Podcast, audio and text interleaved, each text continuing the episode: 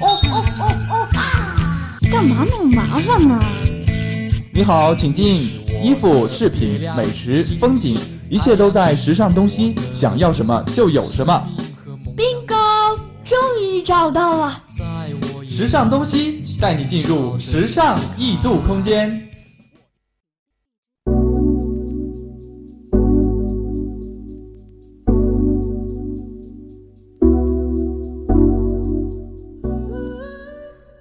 Hello，各位听众，欢迎收听 FM 九十五点二，这里是时尚东西，我是你们的主播风云。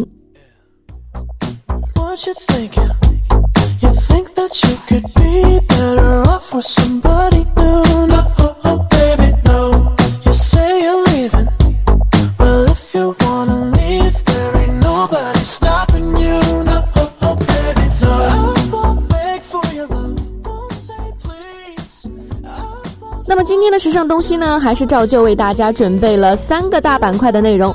第一个板块，全球时尚搜罗驿站，在时尚新风上，纵观全球潮流风向，搜寻最新的时尚资讯。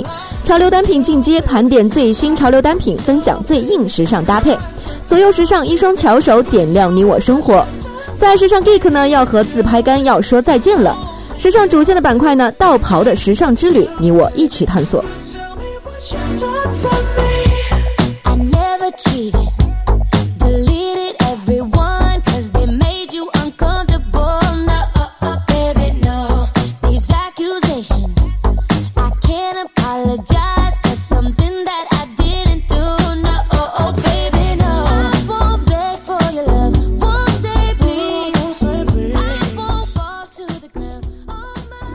来到的就是全球时尚搜罗驿站，在时尚新风上，纵观全球潮流风向，搜寻最新的时尚资讯。第一条资讯：迪奥二零一八年的春夏高级定制系列发布秀在上海举行，众多女星的造型惊艳。三月三十号，二零一八年的春夏高级定制迪奥系列发布秀在上海东岸的民生艺术码头举办，众多女星惊艳亮相。Angelababy 身穿迪奥二零一八早秋系列不对称单肩亮片刺绣纱裙，宛若身披银河的梦幻少女，手拿白色带飞包，尽显娇俏别致的可爱魅力。霸气的刘嘉玲身着迪奥藏藏蓝色丝绒拼接百褶长裙，整齐的大背头和女人味十足的眉子。梅子色口红显得女王气场十足，优雅的景甜一袭裸粉色黑纱吊带长裙搭配经典的齐肩直发，脖子上戴着的黑色蝴蝶结 choker 和黑色细跟猫跟鞋相呼应，大展淑女魅力的同时不乏少女的甜美可人。而王丽坤则以一袭白色波点深 V 爱心印花长裙现身秀场，颈间系着的同花色长领带搭配 Lady Dior 黑色镜面朝手提包，俏皮的印花设计显得她又甜又酷。迪奥品牌大使黄轩的造型延续了一贯的成熟俊朗，一身黑黑色西装套装，沉稳大方。千禧大使陈飞宇身着迪奥们字母 logo 西装，内搭白色衬衫，阳光率性，英俊迷人。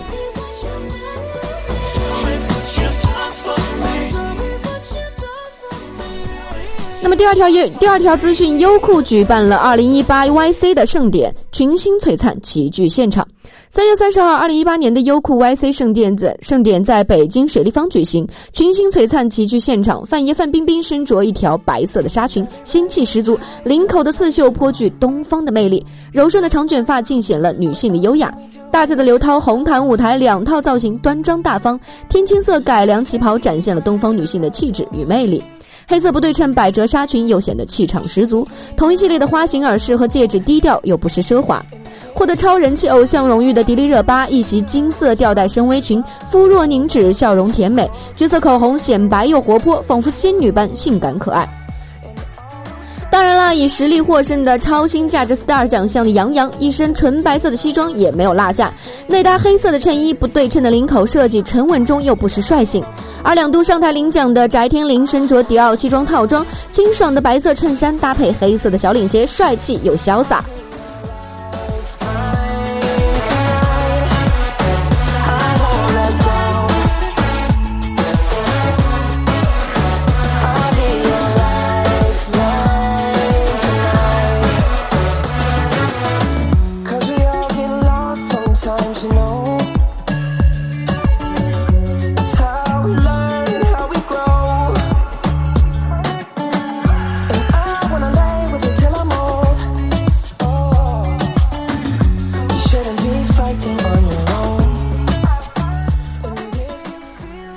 接下来要进入潮流单品进阶的板块，盘点最新潮流单品，分享最硬时尚搭配。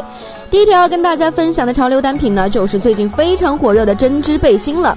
比长袖毛衣少了两个袖管的针织背心，可以说是春天非常实用的单品。不仅能够应对早晚的温差，还能够搭配时尚的造型，气质复古又独特。如果选择纯色的针织背心，不妨试试看在肩膀或者腰部有特殊设计的款式，既充满看点又非常的独特，为造型带来了灵动感，还能够针对不同的身材缺点进行适当的掩饰。搭配同色系的裤装，简约而又有气质。如果觉得单穿还是太冷，可以在白衬衣和短裙的搭配上叠穿针织背心，下搭高筒袜和牛津鞋，学院风满满，减龄又活泼。最实用的白色背心可以遵循上浅下深的原则，不管是搭配深色的阔腿裤、吸烟裤还是牛仔裤，都不会觉得乏味和呆板，而是清新与大气。热情洋溢的红色无疑是非常适合温度适宜的春天了，搭配浅色的夏装不会太过繁琐，清爽而又简约。热情。更加丰富的几何图案针织背心，更加适合呃适合走淑女路线的女生。无论是搭配西装裤还是格纹裤，都能够完美的衔接。造型干练又不失时尚感，在西装外套内搭亮片白色的几何背心，能够让造型层次更加分明，给人眼前一亮的感觉。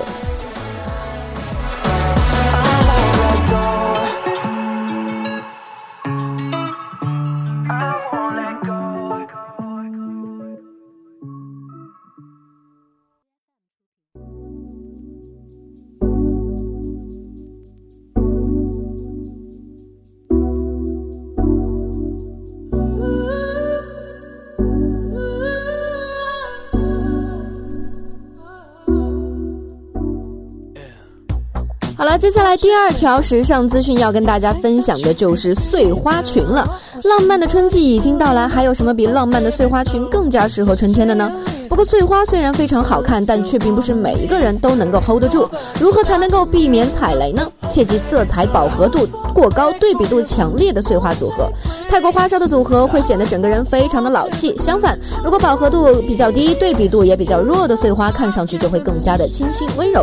对于天生肤色较黄较黑的亚洲女性来说，素色小素色小碎花更加的保险和稳妥。纯白色的底色能够让任何缤纷的绚丽少几分张扬。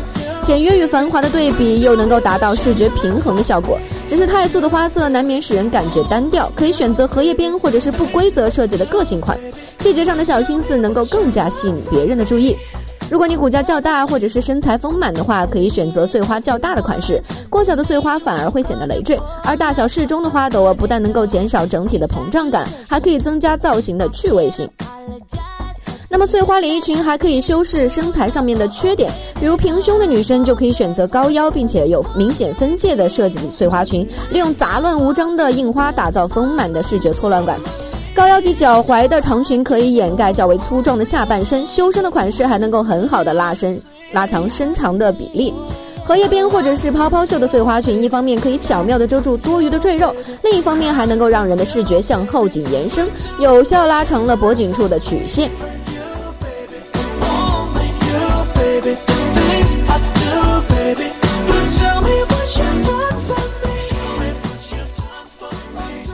条时尚单品要跟大家分享的就是芭蕾鞋。芭蕾鞋一直给人以优雅和复古的印象，文艺甜美的外形再加上轻便舒适的穿着感，一直是许多女生必不可少的单品。圆形鞋头加上蝴蝶结的设计是最为常见并且经典的芭蕾鞋款式，没有过多的装饰细节，轻便好走，与各种风格的着装都能够搭配。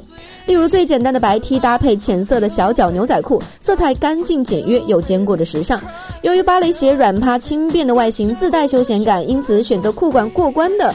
裤管过宽的裤装就会显得格外的沉重，给人头重脚轻的感觉。而且有线条感的九分直筒牛仔裤是芭蕾鞋的非常好的搭档，能够轻松营造轻盈利落的春日感觉。与经典的圆头相比，尖头芭蕾鞋虽然少了几分少女的可爱，但是更多了几分时髦与摩登。鞋头的 V 型线条还能够拉长小腿的效果，为整体比例加分。在经典的基础上加入搭扣元素的款式更加的复古，还起到了一定的修饰作用，让脚踝看起来更加的纤细。搭配飘逸的中长裙也是非常的优雅浪漫。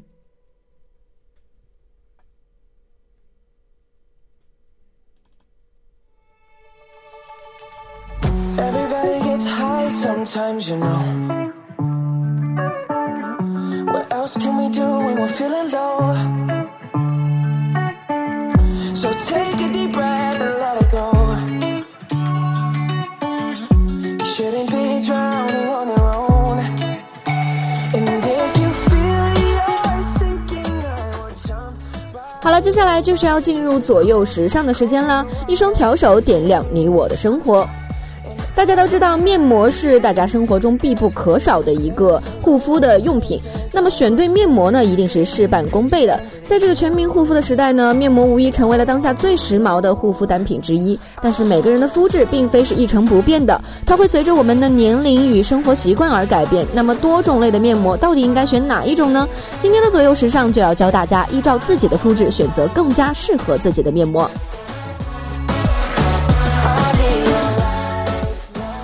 么首先要说到的就是敏感痘肌了。敏感肌肤本身就对于护肤品的温和性要求很高，稍有不慎就会引发大面积的过敏。所以敏感痘肌在面膜的选择上要以补水为主，抛弃强刺激性的产品，要先选择温和的补水类面膜，以及稳定肌肤的内部状态，再使用祛痘印的面膜改善外在肤质，就会事半功倍哦。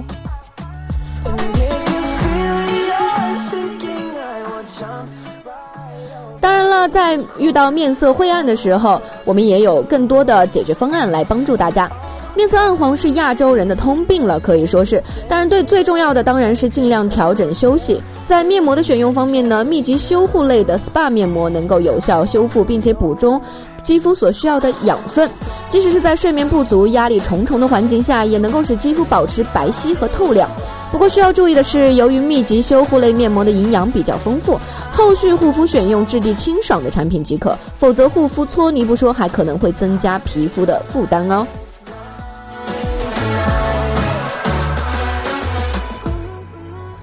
一种常见的皮肤炎症就是水油失衡。在肌肤水油失衡，就是我们常说的混合型皮肤了。导致皮肤水油失衡的原因有很多很多，比如说天气、饮食、作息等等等等。混合皮在护肤过程中最大的误区就是过度的控油。当过度控油时，缺水的肌肤就会呈现出更加严重的干涸状况，从而分泌更多的油脂来保护皮肤。其实水油失衡的问题非常容易改善，只要坚持补水就是可以的。补水保湿是护肤中最基础却也是最重要的步骤。水分充足的皮肤状态良好，就不会出现失衡的状况啦。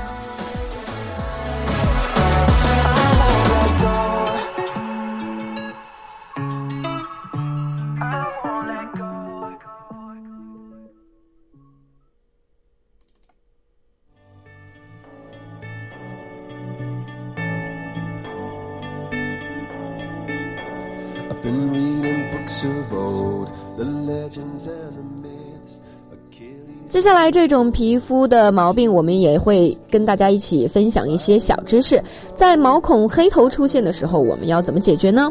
熬夜会使得很多脸部分泌出现多余的油脂，而这些油脂堆积在毛孔当中，没有得到有效的清洁的话，久而久之就会撑大了毛孔，与空气氧化之后变成了黑头。因此，每周适当的使用清洁力较强的清洁面膜非常的重要。清洁面膜要吸附力强，才能够吸出老废油脂和彩妆的残留，同时还具有一定去死皮的功效，去除黑头并改善痘肌。敏感肌在选用清洁面膜时，需要避开含有刺激性成分的产品；干性肌肤则尽量选择含有酵素、水杨酸和果酸的水洗面膜。同时，使用完清洁面膜后，一定要使用收敛水收缩毛孔，并使用产品，并使用补水产品和锁水面霜来填补毛孔中所缺失的水分。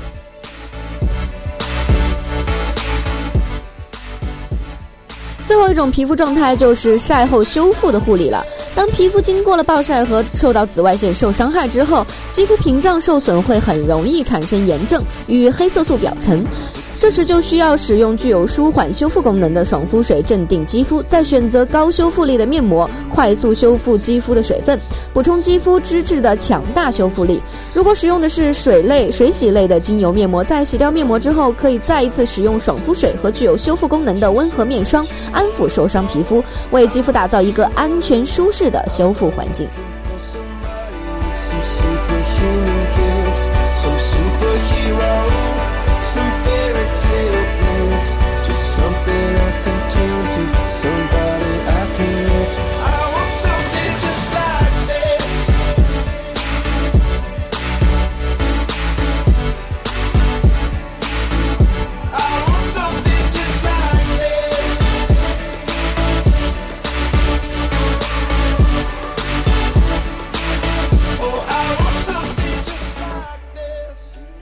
了，接下来我们要进入的就是时尚 geek 的板块了。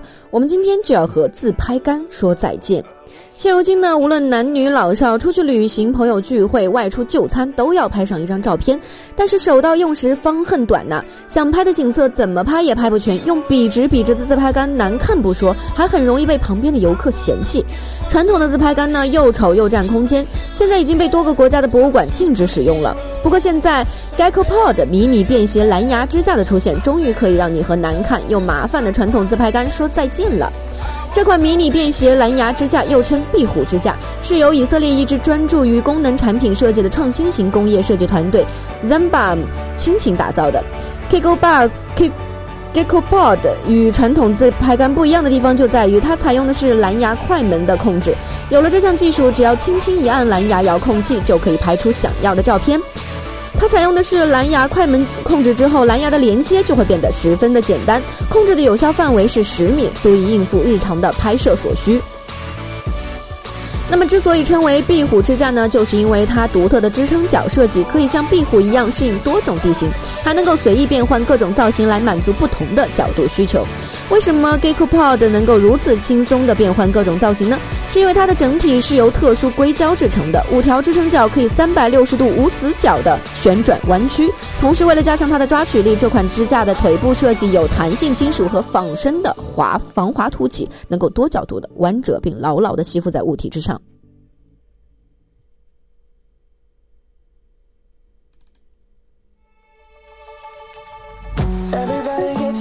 Sometimes, you know.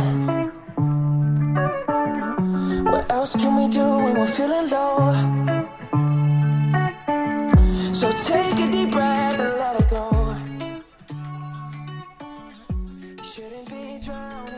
那，在刚刚说到了它多角度弯折的功能之后，也可以与附赠的手机加旋转托架和蓝牙控制器搭配使用，能够适应市面上的大部分手机，效果会更加的好。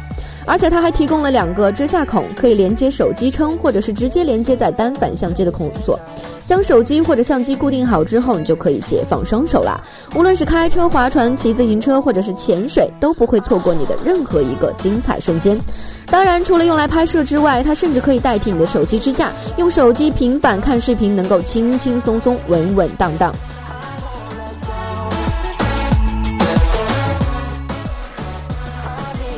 么，很多听众朋友听到这里就会疑惑了：这么方便的小玩意儿带出去会不会很麻烦呢？当然不会，因为 GeckoPod 身材身材娇小，但承重力非常的高。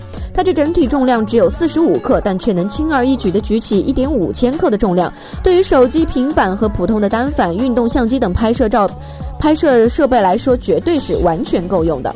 而且由于能够三百六十度旋转的材质，使得它可以任意的折叠，也就是一支口红的大小，装在哪里都不会碍事，完全的不占地方。使用时再把它打开就可以了。那么有了这样一款超级实用而且灵活的多功能产品之后呢，既可以稳定的拍出各种照片，还有多种的用途。例如固定在汽车后视镜上方可以查看导航，固定在婴儿车上哄小孩子，还可以在一个稳定的位置录像。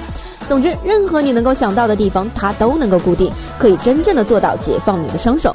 还在犹豫什么？快丢掉笨重碍事的自拍杆，拿上 GeckoPod，想拍就拍，无所顾忌的去探索世界吧。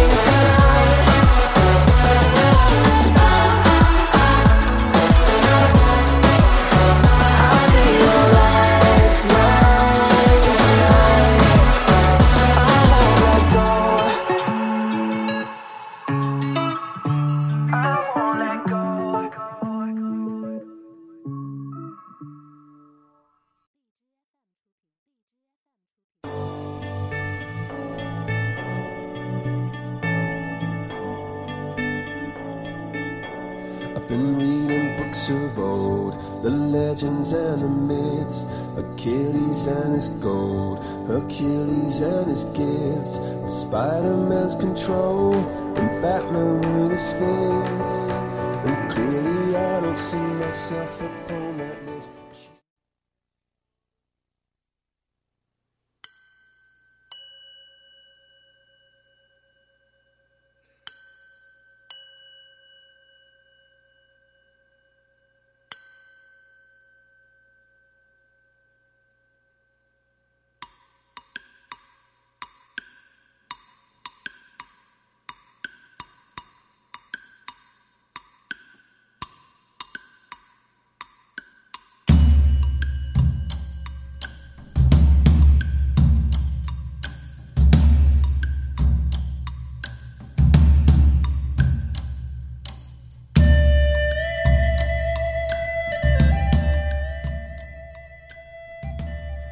好了，那么我们伴随着一场非常中国风的一首歌曲，我们将要进入今天的最后一个板块——时尚主线，一起来探索一下道袍的时尚之旅。在一九零五年的时候呢，时装设计师 Polly Porad 曾设计了一件外套，不仅样子宽袍大袖，前襟还装饰了中国的变体篆字。在介绍这件衣服的时候，它的名字被翻译成了 Confucius，即孔子。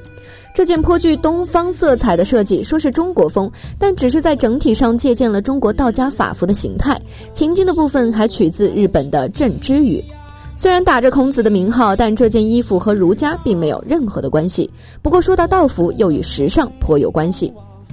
提到道士，大部分人的影响里面应该都是一袭灰色的长袍，头戴灰色的布巾，手上搭着一根拂尘。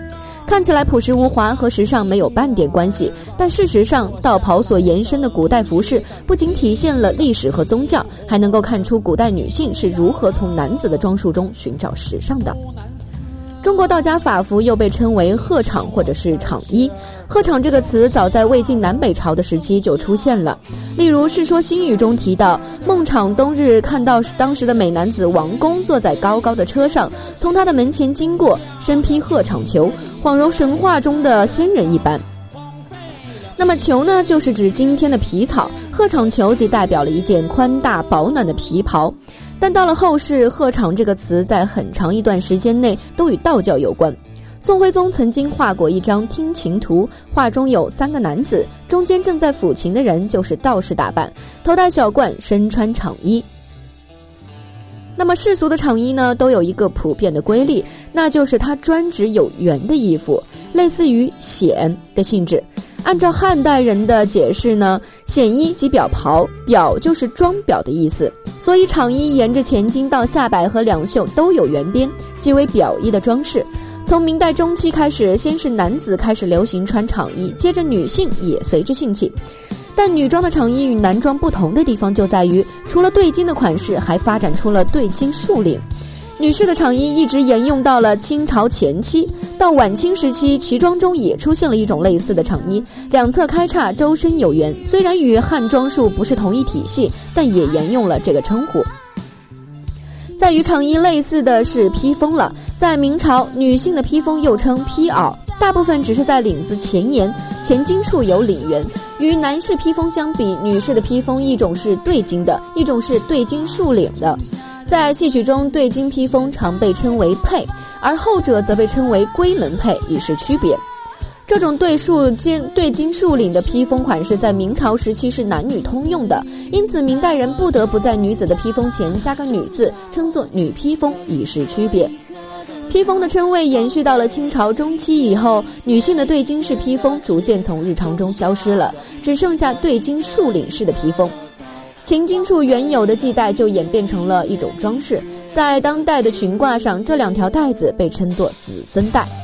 很少有一类服饰能够像氅衣和披风一样，不仅可以看出历史与宗教对服饰的影响，还体现了古代男装对于女装的借鉴意义。用现在的话来说，就相当于是古代的女时装时髦女性从男人的衣柜当中拿衣服穿了吧。可想而知，在古代的时候，我们也是有男友力 MAX 的女性穿搭了。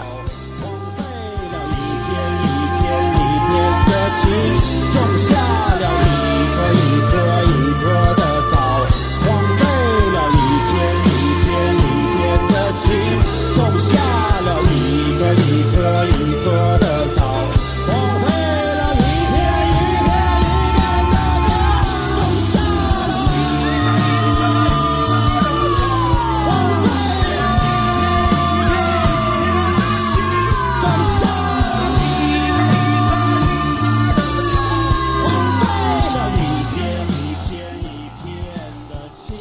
各位听众，今天的时尚东西呢，也是为大家分享到这里了。欢迎继续在下个时段下个时段继续关注我们 FM 九十五点二的节目。那么今天风云就要跟大家说再见了，我们下期不见不散。